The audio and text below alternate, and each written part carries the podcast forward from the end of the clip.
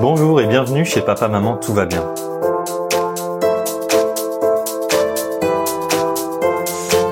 Internet a permis deux changements radicaux dans l'histoire de l'humanité. Le premier, c'est qu'il est possible de passer sa journée à regarder des vidéos de chats partout dans le monde. Le deuxième, moindre, mais quand même, c'est qu'il est possible de travailler pour une entreprise de n'importe où dans le monde, depuis une plage, une forêt, un bateau, depuis la Réunion, les Philippines ou Madagascar. C'est le parcours qu'a choisi Chloé. Avec son tendre Thomas, elle s'est lancée dans cette vie de migrante chronique, de travailleuse errante, d'expatriée sans frontières, de digital nomade. En 12 mois, les deux tourterelles sans frontières ont vécu à Maurice, Mayotte, La Réunion, Madagascar, aux Philippines et en Indonésie. Chloé va nous raconter ce qu'elle a vu, goûté, appris dans cette vie de digital nomade, un bureau migrateur. Bonjour Chloé. Salut Béranger, comment vas-tu? Ça roule, ça roule. Merci beaucoup d'être disponible pour nous parler de ta folle épopée et bravo pour le défi, bravo d'être lancé, d'être parti en voyage et bravo d'avoir tenu jusqu'ici sur cette vie, pendant cette vie d'imprévu et d'instabilité. Alors, avant de parler de tout le voyage, on va revenir au début du commencement. Est-ce que c'est facile de devenir professionnellement digital nomade? Qu'est-ce qu'il faut mettre en place? Qu'est-ce que vous avez fait, vous, pour vous dire, OK, on vit à l'étranger et on va travailler euh, pour n'importe où, depuis n'importe où? Voilà, comment, comment ça s'est passé, vous, la, mise en place de, cette vie? Alors bah déjà merci à toi pour euh, de me recevoir et pour ce beau projet. Euh, donc la vie de digital nomade, elle n'était pas prévue à la base pour nous. En fait, euh, notre projet de voyage à la base, c'était de partir en vivant avec nos économies qu'on avait, on a mis de côté pendant plusieurs années, et on s'est dit, on va essayer de vivre de ça et de travailler dans les pays où on va. Sauf que du coup, en arrivant donc à l'île Maurice, qui a été notre premier pays, on s'est dit quand même c'est dommage, on a un bac plus 5 euh, chacun respectivement dans nos domaines, euh, moi en marketing et euh, donc mon copain Thomas en finance, et on s'est dit c'est quand même dommage de pas pouvoir exploiter ça. Donc on a tenté le coup. je dirais pas que c'est facile, mais je pense que dans notre société actuelle, c'est accessible, notamment avec bah, le Covid, hein, qui a quand même démocratisé un peu l'aspect à distance, télétravail, tout ça. Euh, et je pense que ça dépend aussi de, du domaine d'activité. Parce que c'est vrai que le marketing, typiquement, c'est un domaine qui peut se pratiquer euh, un peu près de n'importe où dans le monde. Euh, donc, si ton domaine d'activité, il est plutôt, il se fait plutôt bien à distance, là, ça peut fonctionner. Ça dépend aussi de ta capacité à travailler en autonomie, dans toutes les conditions, ta capacité à entreprendre. Moi, le nombre de fois où j'ai travaillé euh, dans un van euh, alors que j'avais 5 heures de route, euh, que j'étais collé, qu'on était tous serrés, genre 15 personnes dans le van alors qu'il y a que 10 places, tu vois. Donc voilà, en soi, je dirais pas que c'est forcément facile, mais qu'il faut se lancer, il faut essayer. Et puis et puis c'est comme ça que, que tu vois si, si ça te va, quoi, si ça te correspond. Euh, vous, vous aviez un ordinateur et vous vous êtes dit, tiens, euh, on va se créer un profil, on va se créer une société et on va essayer d'avoir des clients. Et c'est comme ça que l'aventure a commencé de Digital Nomad, où vous êtes mis à travailler à l'étranger. Euh, oui, c'est un peu ça. Alors moi, j'avais même pas d'ordinateur quand je suis arrivée au début. Euh, et en fait, quand j'ai eu l'idée, je me suis dit, bon, bah, ça va être le premier investissement. Ça va commencer par là. Donc j'ai acheté mon, mon bac à l'île Maurice, du coup. Et, et effectivement, c'est à partir de ce moment-là qu'on s'est lancé. Et euh, au final, on, ça a assez bien fonctionné dès le départ, puisque moi, j'ai eu mon premier client à peu près un mois après la, la création de l'entreprise. Et puis après, il fallait un petit peu être patient parce que ça a mis quand même six mois à démarrer, vraiment, où j'ai pu me, au bout de six mois, euh, me verser des salaires euh, tous les mois. Et juste par curiosité, pour créer vos profils, vous avez fait ça sur une plateforme, sur un site particulier, ou vous aviez déjà des clients ou des contacts Vous avez fait ça via LinkedIn? Comment ça s'est passé pour trouver les, les premiers clients à l'étranger? Alors en fait, euh, effectivement, moi je me suis renseignée sur les moyens donc euh, en tant que freelance de se développer et euh, j'ai découvert notamment une plateforme qui s'appelle Malte que je sais pas si tu connais.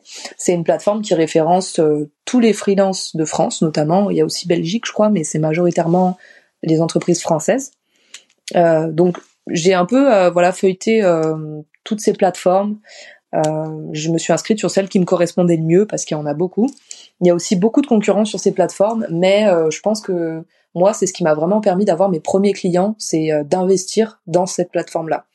Alors certes, tu dois euh, donner un bout de ton de ton chiffre d'affaires à chaque fois, à chaque prestation, mais en échange, la plateforme te donne de la visibilité Et plus tu travailles avec la plateforme, et plus elle te donnera des opportunités de, de mission.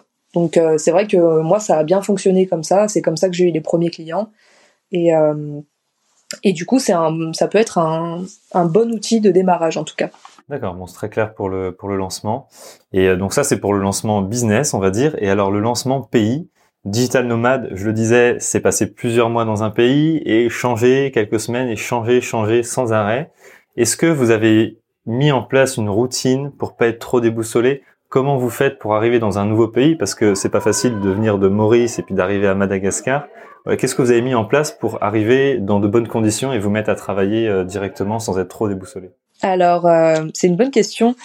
Euh, la routine, j'ai envie de te dire que bon, il y en a pas, et pour moi, c'est un avantage.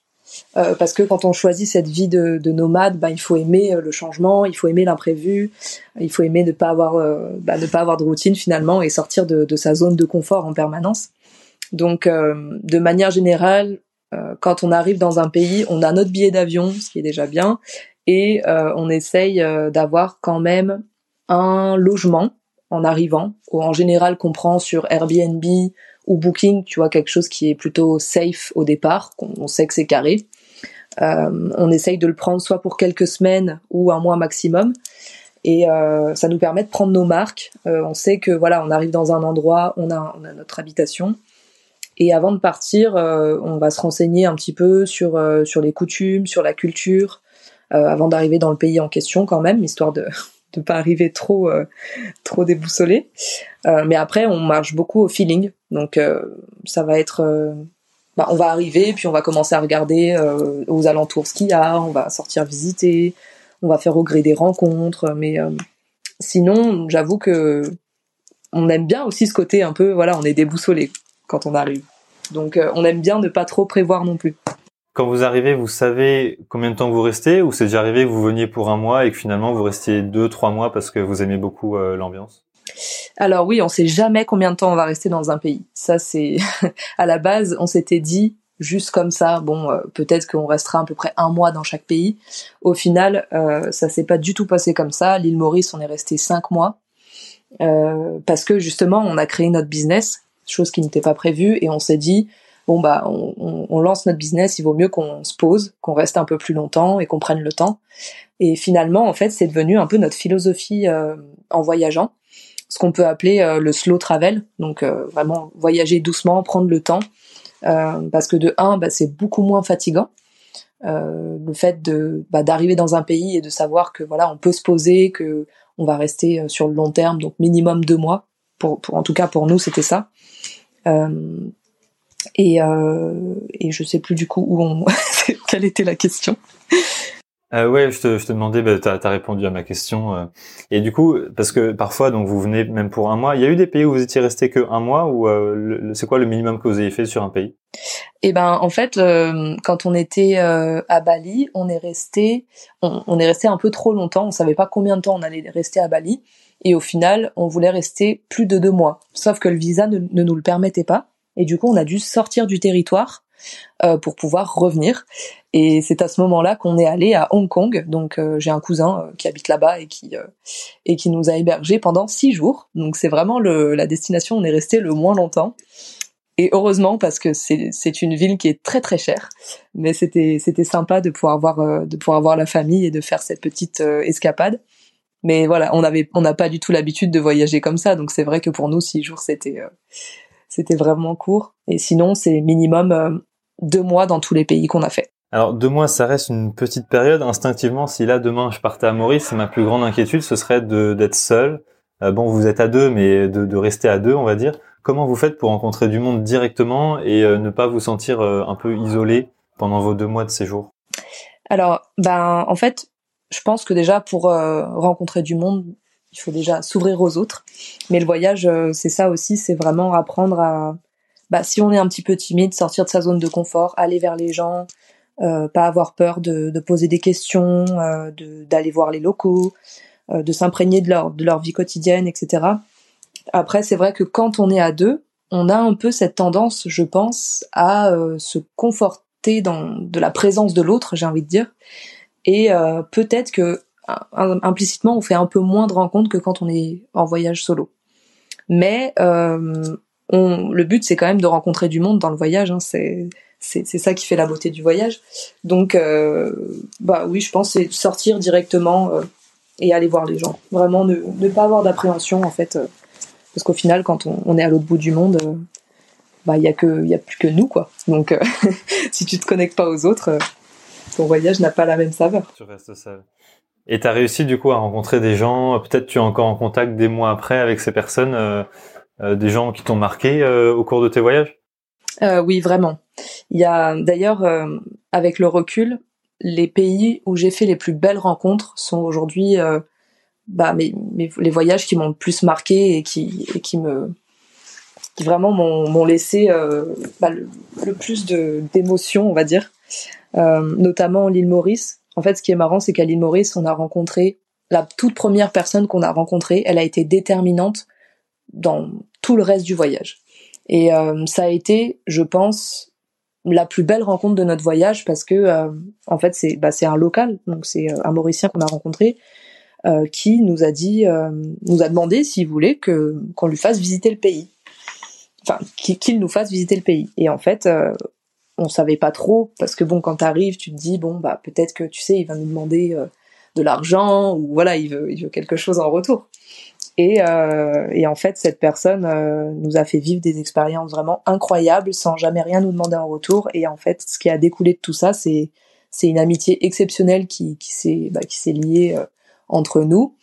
Et euh, c'est cette même personne qui nous a ramené à l'aéroport le jour où on est parti cinq mois plus tard. Et c'est cette même personne qui aujourd'hui nous invite à son mariage euh, dans deux ans, quoi. ah, c'est super chouette euh, comme expérience. Du coup, vous allez y aller à ce mariage? Ben oui, c'est bien prévu. Alors, on n'a pas encore de date précise, mais de toute façon, l'île Maurice, ça a vraiment été une destination coup de cœur et on, on sera obligé d'y retourner. Et ce sera l'occasion, du coup, d'y retourner. Est-ce que tu peux nous faire un peu rêver? Euh, qu'est-ce qui est cool dans ta vie? C'est quoi les avantages de tout ce bazar? Est-ce que tu peux nous, nous, vendre du rêve sur cette vie digital nomade? Qu'est-ce que qu'est-ce que tu adores? Euh, Pour moi, le, le, plus gros avantage de cette vie, c'est vraiment euh, le sentiment de, de, liberté absolue que tu que tu peux ressentir euh, chaque matin quand tu te lèves, faire ce que tu veux quand tu veux, bah, ne pas avoir de contraintes finalement, pas de routine. Pour moi, c'est un avantage. C'est un avantage, pardon. Quoique, euh, moi qui adore le sport, par exemple, j'allais très souvent à la salle avant de partir et, euh, et à la danse. Et euh, le fait de pas avoir de routine, ça m'a juste un peu embêté de ce côté-là, de ce côté-là, parce que dans, tu peux pas, voilà, avoir la même routine sportive quand tu es en voyage un peu à droite à gauche, euh, notamment bah, à Madagascar où tu trouves pas des salles de sport de partout, par exemple. Euh, enfin voilà. Mais juste, euh, sinon, vraiment l'avantage pour moi, c'est vraiment, voilà, ce sentiment de liberté et puis quand tu te lèves le matin euh, avec le sentiment que tu es en train de rêver, tu sais que tu es dans un rêve, parce que finalement c'était notre rêve hein, de, voyager comme ça et de découvrir le monde. Euh, pour moi, voilà, ça n'a pas de prix. Super. Et en termes de paysages, bon, on parlera après des paysages. Tu vas nous faire une petite liste un petit peu de ce que de ce que t'as de ce que t'as vu, de ce que t'as préféré comme pays. Mais avant ça, avant ça, je vais te poser une petite question qui me qui me taraude parce que je te suis depuis quelques mois maintenant et je vois sur Instagram, sur YouTube, euh, tout le monde est là, trop cool, euh, ce que tu vis, ça doit être génial, c'est le rêve et tout. Et euh, pour avoir été expat quelques années, je connais des situations où en fait, même si on est face à une lagune, même si tout le monde se dit que être dans ce pays c'est le kiff total, euh, bah parfois euh, il y a des choses qui nous manquent, il y a des on aimerait être ailleurs, on aimerait être en France, et même s'il pleut en France, on aimerait y être. Euh, Est-ce que toi, ça t'est déjà arrivé des moments où tu te dis, ok, j'aimerais bien, euh, j'aimerais bien ne plus être là, et comment tu vis le fait que le fait que tout le monde se dit que ta vie c'est le rêve, et que parfois il y a des moments bon bah c'est c'est un peu moins rigolo parce que je sais pas c'est Noël en France et t'es pas avec ta famille par exemple. Moi c'est un cas personnel. Euh, est-ce que toi c'est des choses qui te sont arrivées vu que t'es parti depuis longtemps maintenant? Est-ce que ça ça te parle comme euh, situation? Euh, alors oui oui et non parce que je pense que je suis peut-être pas partie assez longtemps pour ma part en tout cas pour me dire euh, que j'avais envie de rentrer en France. Après, euh, c'est vrai que bon, bah, quand tu es à l'étranger et que tu es un peu isolé, tu as le manque de la famille. Hein, ça, c'est le plus gros inconvénient, je pense, euh, euh, de cette vie. C'est vraiment le manque de, des proches. Euh, mais finalement, moi j'ai eu on va dire cette chance de pas avoir eu de soucis de, famille du côté de la famille quand je suis partie. Euh, le boulot ça allait aussi, donc euh, j'étais vraiment dans un, un bon mood on va dire. Et du coup j'ai pas ressenti vraiment de moments voilà trop trop de bad. Et surtout je pense aussi ce qui a, ce qui fait la différence c'est qu'on est deux et peut-être que justement on, on vit on vit peut-être mieux, en tout cas moins difficilement les moments où on n'est pas bien parce qu'on est deux. Et ça, c'est vrai que ça peut faire la différence quand on voyage à différence de quelqu'un qui est, qui est tout seul. Et, et pour le coup, la, solitude à l'étranger peut être très pesant. Donc, euh, je peux tout à fait comprendre cette pression, euh, euh, ce ressenti. Mais c'est vrai que moi, de mon côté, j'ai, je l'ai pas trop, trop ressenti. Après, les moments où forcément euh, ça va moins bien, parce qu'il y en a toujours, hein, que tu sois en France ou à l'autre bout du monde, il y a toujours des moments où ça va un petit peu moins bien. Mais je pense qu'aussi quand on voyage, euh, on apprend plus facilement à relativiser et à voir euh, le positif, puisque bon bah comme tu le sais, euh, tu vas dans des pays qui sont forcément voilà plus pauvres avec des modes de vie qui sont complètement différents et moi je pense que ça m'a aussi beaucoup aidé à positiver dans ma vie et à relativiser sur sur tout ça quoi.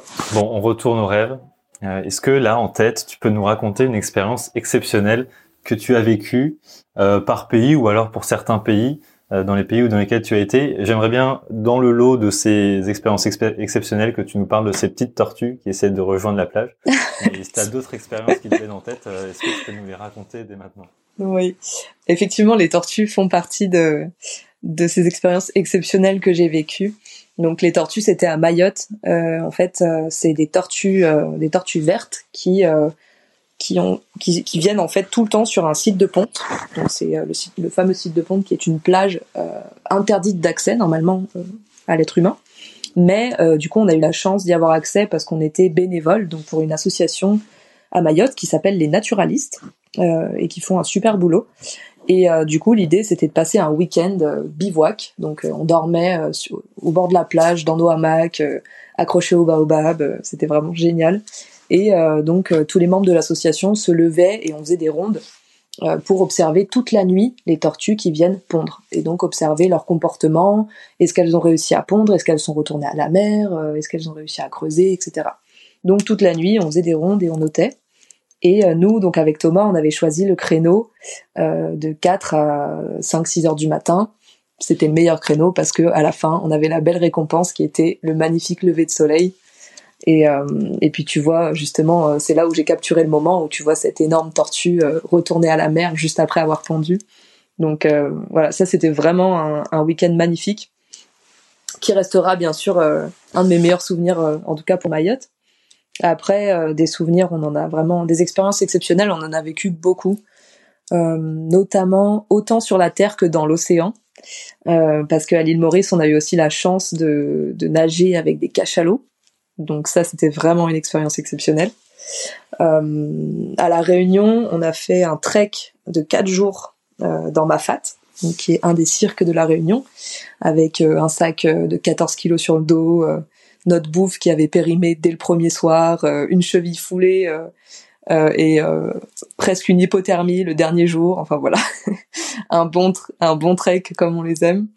On était parti quatre jours, mais on avait l'impression d'être parti deux semaines, tu sais.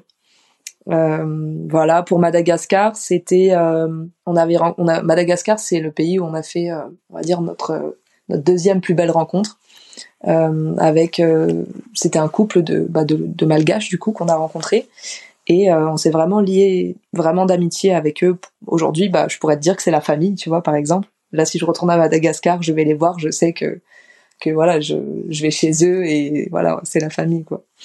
Et donc avec ce couple, on est parti avec euh, un quad et deux motocross et euh, on est parti à la baie d'Antala. Et donc on a mis euh, deux heures à peu près pour y aller. Et ensuite on a dormi à la Belle Étoile, à la baie d'Antala, pareil avec des tortues, des levées de soleil. et c'était magique parce qu'on était que tous les quatre.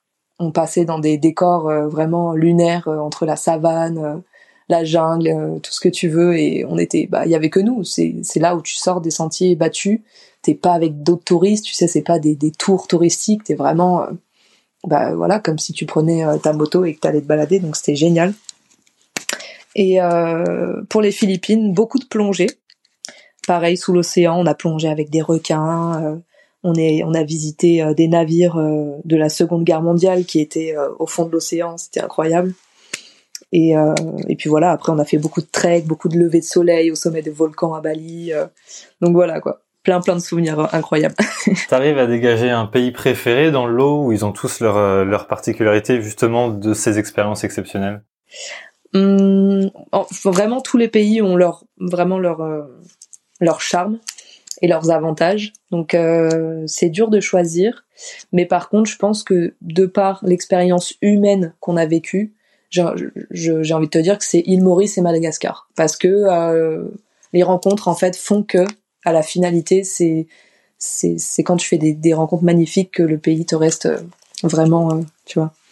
Donc euh, je dirais île Maurice et Mada pour l'aventure humaine. Venez à Madagascar, superbe pays. ouais, vraiment. Mais c'était super aussi, Iran, c'était un super souvenir. On avait vécu un, bah c'est là qu'on s'est rencontrés. On avait vraiment vécu un super week-end aussi.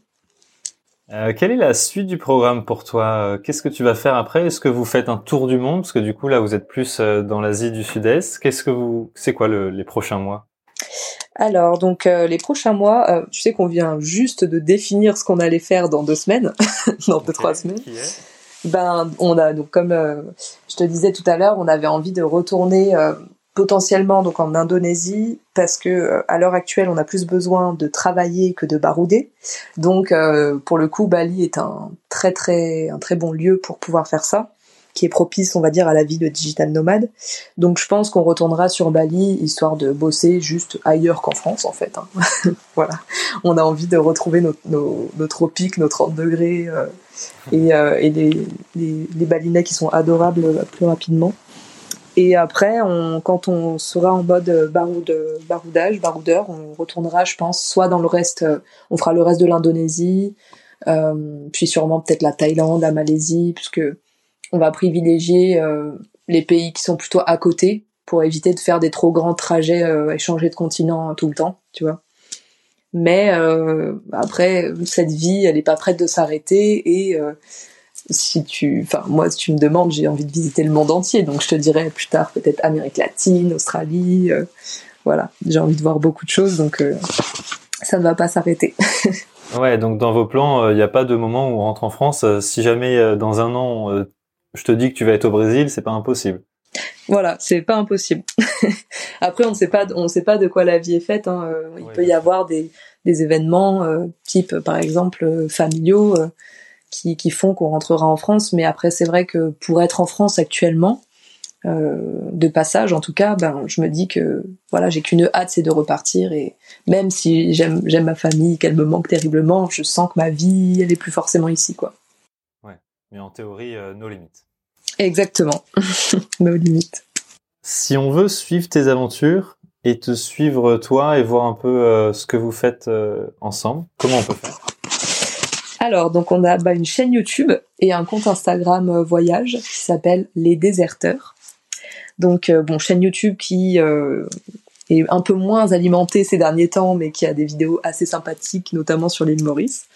et voilà, un compte Instagram. Et puis après, moi personnellement, mon compte Instagram qui est Sky Summers. Donc voilà, où je poste assez régulièrement, surtout des stories du quotidien et, et puis voilà, les bons plans, tout ça. Super. Bon, on va aller suivre ça. Est-ce qu'il y a les vidéos des tortues? Il me semble pas. Hein Ou alors elles sont euh, sur. alors vidéo YouTube non, euh, mais par contre euh, j'ai un petit post moi sur mon compte Instagram perso où tu peux voir la tortue aller à l'eau avec le beau lever de soleil. Super. Bon Chloé, j'ai l'impression autour du monde, papa maman tout va bien. Bah oui. Faut dire papa maman tout va bien. Ah pardon. On la refait. On va la garder même. Autour du monde, papa, maman, tout va bien Papa, maman, tout va bien. Merci beaucoup, Chloé. Bah, merci à toi, c'était super. Bon alors je sais pas vous mais moi cette vie ça me fait rêver et j'aimerais bien prendre mon ordi et puis aller vivre un petit peu partout à l'étranger. Merci beaucoup d'avoir écouté cet épisode. N'hésitez pas à me faire des retours, à m'envoyer des messages, à mettre une bonne note sur Spotify, à me dire à papa maman tout va bien gmail.com si cet épisode vous a plu. Et on se retrouve dans deux semaines pour un épisode surprise puisque je n'ai pas encore préparé. Merci beaucoup et à bientôt et n'oubliez pas, quand on voyage, papa, maman, tout va bien.